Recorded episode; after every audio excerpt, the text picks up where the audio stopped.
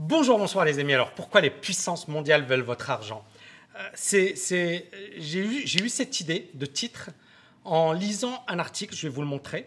Donc c'est cet article. Vous voyez, Covid, la dépense de l'épargne, clé majeure de la reprise économique, la dépense de l'épargne. Ça veut dire on veut que vous dépensiez votre argent. Euh, donc comme vous le savez, avec le Covid, on a eu des plans de relance massifs qui ont permis aux ménages de ne pas voir leurs revenus baisser. C'est-à-dire qu'il y a eu euh, bah, voilà, de, gros, gros, grosses aides qui ont fait que bah, les gens se sont dit, euh, quelque part, on est dans une situation où on n'a pas vraiment perdu de pouvoir d'achat. D'accord? Donc on a politique de relance qui ont entraîné des hausses de revenus, qui ont entraîné effectivement une situation où les ménages ont maintenu leur pouvoir d'achat. Maintenant, qu'est-ce qui s'est passé? Est-ce que les gens, en se disant, tiens, il y a eu cette politique de relance, nos revenus sont stables, j'ai maintenu mon, mon pouvoir d'achat, je vais donc consommer? Est-ce que c'est ce qui s'est passé? La réponse est non. Ce qui s'est passé, c'est que on a eu beaucoup de ménages qui n'ont pas du tout consommé. Résultat des courses, on a plein d'argent qui dort sur les comptes bancaires et les États, euh, ben, ils ont une seule manière, c'est d'inciter les gens à consommer. Rappelez-vous, je vous avais fait une, une, vidéo sur le yuan numérique, la monnaie chinoise numérique. Et je vous avais dit, cette monnaie, elle avait une sorte de, euh, de, de, deadline, de date butoir. C'est-à-dire, tu dois utiliser euh, ton argent, d'accord, avant un instant T donné. D'accord? Pourquoi? Parce que si tu veux que les gens consomment, il faut leur dire, vous n'avez pas le choix. Et là, en l'occurrence, on se retrouve avec une situation où bah, finalement, beaucoup de personnes ne peuvent pas, euh, n'ont pas consommé ou ne veulent pas consommer. Mais le problème, c'est que c'est problématique pour l'État parce que bah, baisse de la consommation, hausse de l'épargne, ça veut dire également euh, croissance faible. D'accord? Parce qu'il faut que la consommation augmente pour pouvoir maintenir la croissance. C'est tout à fait logique. Si les gens consomment plus, ils vont contribuer à l'économie, donc les entreprises vont gagner de l'argent, pouvoir embaucher et bien évidemment pouvoir investir. Donc, durant le Covid, on a eu une hausse record de l'épargne des Français qui a littéralement explosé. On retrouve le même phénomène aux États-Unis d'ailleurs. La moitié de l'épargne, et c'est ça ce qui, est, vraiment, vraiment, vraiment impressionnant. La moitié du surcroît de l'épargne en France est concentrée sur les 10% les plus aisés. Les 10% les plus aisés ont la moitié de l'épargne qui a été générée durant le Covid. Et cette étude a été réalisée par le Conseil d'analyse économique et elle montre que justement, euh, voilà, on a 10% des, Français les plus aisés qui euh, euh, regroupe ou qui euh, concentre 50% d'épargne. Par contre, les 20% des ménages les plus modestes ont zéro épargne. Et ici, donc vous avez une concentration de l'épargne, c'est-à-dire les plus riches, d'accord, qui détiennent le gros des revenus. Je reviens ici. Donc, on a, on l'a vu, la moitié de l'épargne, elle est concentrée sur les 10% les plus riches. Et on a 20% euh, des ménages qui ont zéro épargne. Et euh, les plus riches, euh, les 20% des ménages les plus riches, ont même concentré 70% de l'épargne. Vous imaginez? Donc vous avez 20% de la population qui concentre 70% de l'épargne. Comment on peut expliquer ce phénomène?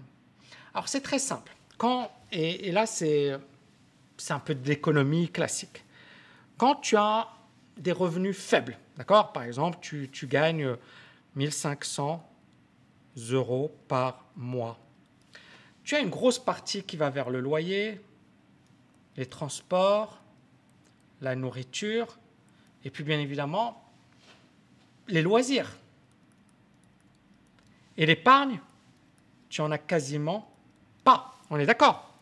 Pourquoi? Parce que effectivement, ton revenu n'est pas assez important, donc tu vas consommer l'essentiel de ton revenu.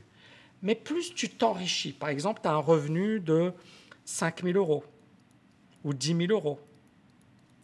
On est bien d'accord qu'une fois que tu as payé ton loyer, transport, loisirs, etc., il te reste une épargne et parfois même une épargne assez conséquente. Donc ça, c'est la première chose, la première raison, c'est que les plus riches, bon, ben, il y a, euh, ils ont cette possibilité d'épargner. Mais pourquoi ils ont épargné autant?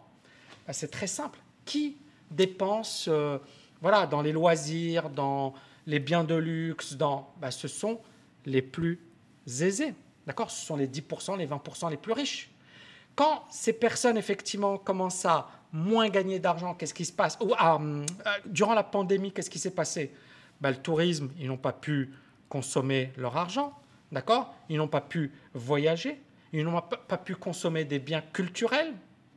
Et donc, à partir de là, on se retrouve dans une situation qui est totalement logique. Comme ils n'ont pas pu dépenser leur argent, ils l'ont épargné.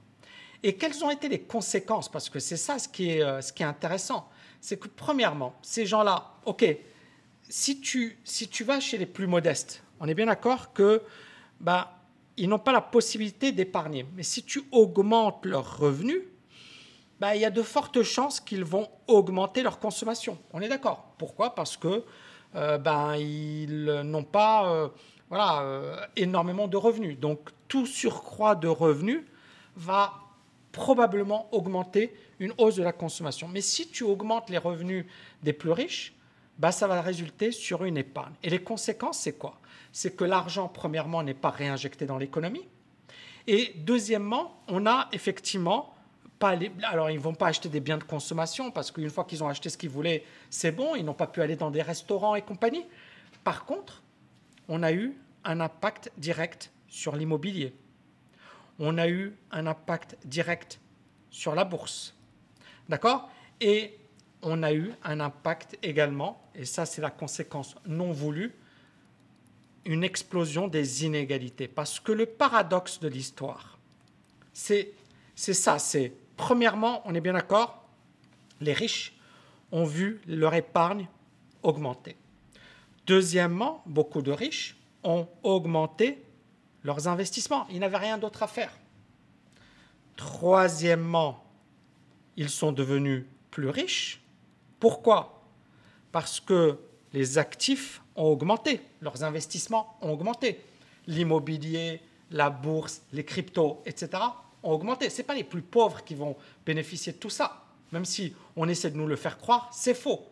D'ailleurs, aujourd'hui, on parle de plus en plus de banquiers d'affaires, de banquiers euh, dans les cryptos. Euh, les plus riches qui vont vers... Euh, voilà, c'est toujours la même histoire. Donc ici, vous avez hausse de l'investissement, qui deviennent plus riches. Et comme ils deviennent plus riches, qu'est-ce qui se passe? Ça augmente les inégalités. C'est QFD. Et donc, que va faire l'État aujourd'hui? Parce que finalement, l'État a voulu maintenir le pouvoir d'achat et n'y a pas réussi. Qu'est-ce qu'il va faire tout simplement? Eh bien, de, plus en plus, on parle de attention, il faut consommer votre argent. Je vais vous montrer. Vous voyez ici, donc la dépense de l'épargne, clé majeure de la reprise économique. Et donc, la grande question, c'est si les Français décidaient de dépenser 20% du surcroît d'épargne accumulé pendant la crise, la croissance du PIB en 2022 serait supérieure de 1,7 points. Mais encore une fois, il faut les contraindre. Et je vais vous dire ce qui va se passer, parce que ça va arriver. Donc, euh, plus que jamais en France, en Allemagne ou aux États-Unis, la clé de la reprise se trouve dans les mains du consommateur. C'est-à-dire que ce sont les consommateurs qui vont relancer la croissance économique. Et euh, est-ce qu'il va dépenser Dans toutes les grandes économies occidentales, les ménages ont en moyenne mis de l'argent de côté. Et on a bien compris que ce n'étaient pas les plus pauvres qui avaient mis de l'argent de côté, mais les plus riches. Et c'est ça le paradoxe de l'histoire, c'est qu'on a besoin des plus riches pour dépenser. Mais, euh, mais voilà, et, quelque part, le Covid a accru les inégalités. Et donc, euh, tous les, ménages ont en moyenne mis de l'argent de côté grâce au soutien public. Nombre d'entre eux n'ont pas vu leurs revenus baisser, même les plus modestes, et en raison des restrictions sanitaires et de la crainte de l'épidémie, ils ont été empêchés de consommer. Vous voyez ici la France. Alors, vous avez la France et euh, vous avez l'épargne, d'accord, 2020-2021. La surépargne du Covid. Donc c'est en mauve. Voilà, c'est là. Voilà. Donc ici, la surépargne du Covid. Et vous voyez, en France, elle est de 5,8%. L'épargne supplémentaire liée au Covid. Et en 2021, elle sera de 3,3%. Ça veut dire qu'il y a toujours une crainte que ça ne se retourne. En Italie, c'est beaucoup plus important, c'est 7,6% et 4,7%. En Espagne, 8%, 3,4%. Royaume-Uni, 8,8%, 5,8%. Aux États-Unis, 7,2%, 8,5%. Donc on voit qu'il y a un énorme... Vous voyez, c'est énorme, énorme, énorme, énorme. Donc, on voit qu'il y a un gros truc à faire, c'est-à-dire on sait qu'il y a de la croissance potentielle.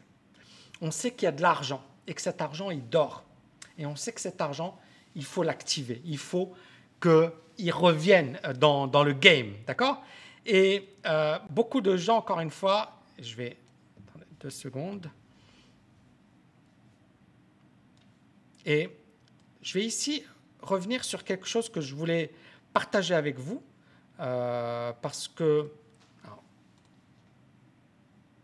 c'est assez intéressant. Voilà, c'est un article qui vient juste de sortir euh, dans la. Alors, c'est euh, le ING. Et vous voyez ici, à partir du 1er juillet, ING va introduire un taux négatif sur les comptes avec plus de 250 000 euros. Pour les particuliers, elle imputera un taux d'intérêt négatif de 0,5% sur le solde qui dépasse cette somme. Auparavant, elle le faisait sur les comptes supérieurs à 2 millions d'euros. Et bien sûr, alors on dit ça n'aura aucune incidence pour plus de 97% qui soit euh, moins de 2,5% euh, ont un solde supérieur à 250 000 euros. Mais ça, représente combien de personnes et combien d'argent? Mais clairement, on va évoluer vers ça de plus en plus. Alors, comme je le disais, euh, donc qu'est-ce qu'on va faire pour justement trouver ben, des solutions? Premièrement, euh, et, ça, ça, me paraît euh, plus qu'évident. Je ne sais pas si vous avez entendu parler de, Biden, mais on va augmenter les impôts au niveau mondial. D'accord? Donc Biden, il a proposé un impôt mondial sur les entreprises. Deuxièmement, on va commencer à taxer l'épargne. Donc les taux d'intérêt négatifs, c'est une manière de taxer l'épargne. D'accord? Mais on va inciter les gens à placer leur argent, à consommer leur argent, etc. Et comme beaucoup de gens finalement ne connaissent rien à l'investissement, généralement ils le laissent en banque. Et vous allez avoir effectivement des, euh, grosses, grosses, grosses factures. Et puis, euh, moi je pense qu'il euh, va y avoir également voilà, de, de, nombreux systèmes avantageux, soit, soit encore une fois, augmentation d'impôts, ça c'est sûr, et on va, on va le voir à tous les niveaux, les taux d'intérêt négatifs, et puis bien évidemment des lois, des régulations, etc., qui vont inciter les gens à augmenter leur consommation. Parce qu'il ne faut pas se voiler la face, euh, il y a clairement aujourd'hui euh, l'épargne qui est là, qui peut pousser effectivement la consommation à la hausse et euh, ça, va, ça va faire toute la différence. ici, vous voyez, on a beaucoup de chômeurs. On parle de chômage qui toucherait 8,7% de la population active en cas de réduction de l'épargne tandis qu'il atteindrait 9,4% si les ménages préfèrent garder leur argent à la banque. C'est-à-dire qu'on a quand même une baisse de 0,7%. 0,7% de chômage, ce qui n'est pas, pas rien, ça représente beaucoup, beaucoup de personnes, si on dépense l'épargne. Et donc, à partir de là, voilà, il y a des comportements individuels, c'est-à-dire que euh, pourquoi l'épargne est aussi importante? C'est pas parce que les gens ils aiment épargner ou ils adorent épargner. Encore une fois, c'est parce que on est vraiment. Alors il y a le motif de, précaution, mais il y a surtout cette crainte de l'avenir. C'est ce qui explique effectivement la hausse de l'épargne. Dites-moi ce que vous en pensez en commentaire. Est-ce que vous pensez que les impôts vont augmenter? Est-ce que vous pensez qu'on va mettre en place des politiques extrêmement agressives pour inciter les gens à consommer? Euh, Est-ce que vous trouvez que la situation actuelle est tenable? Voilà, n'hésitez pas à me dire ce que vous en pensez en, en commentaire. En attendant, n'oubliez pas de liker, de partager cette vidéo et je vous dis à bientôt. Ciao, ciao, ciao les amis.